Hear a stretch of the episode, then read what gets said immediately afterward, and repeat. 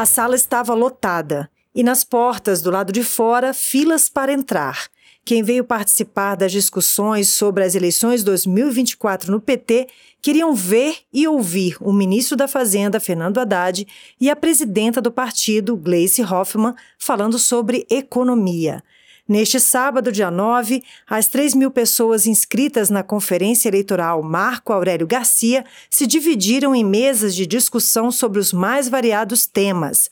Haddad e Glaze participaram da conversa sobre a política econômica do governo Lula, feitos e perspectivas para o próximo período.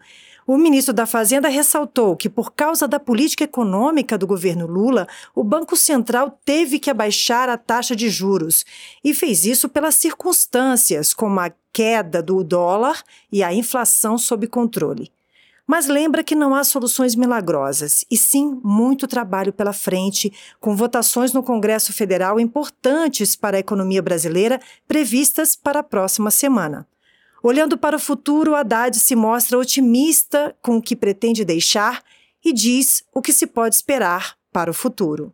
O que é o nosso objetivo? É mostrar a coerência do nosso projeto ao final do termo, ao final do, do mandato. Está aqui, país arrumado, país com, com meta, o país com futuro, o país organizado, com transparência é isso que vai fazer a gente andar. Para a presidenta Glaze, a rodada internacional feita pelo presidente Lula aumentou a nossa credibilidade no mundo e atraiu investidores. Vamos ouvir.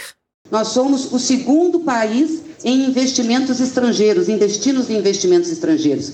Isso mostra o quê? Que os investidores externos têm confiança no país, têm confiança no presidente Lula. Então foi fundamental essa rodada internacional que o Lula fez esse ano porque foi uma rodada para recolocar o país na geopolítica, mas também para abrir mercados e atrair investimentos. A Conferência Eleitoral do Partido dos Trabalhadores e das Trabalhadoras se encerra neste sábado, dia 9. Mas, na verdade, ela é o início da preparação de pré-candidatos e candidatas, dirigentes, lideranças e militância para a ampliação da presença do PT nas prefeituras e Câmara dos Vereadores de todo o país.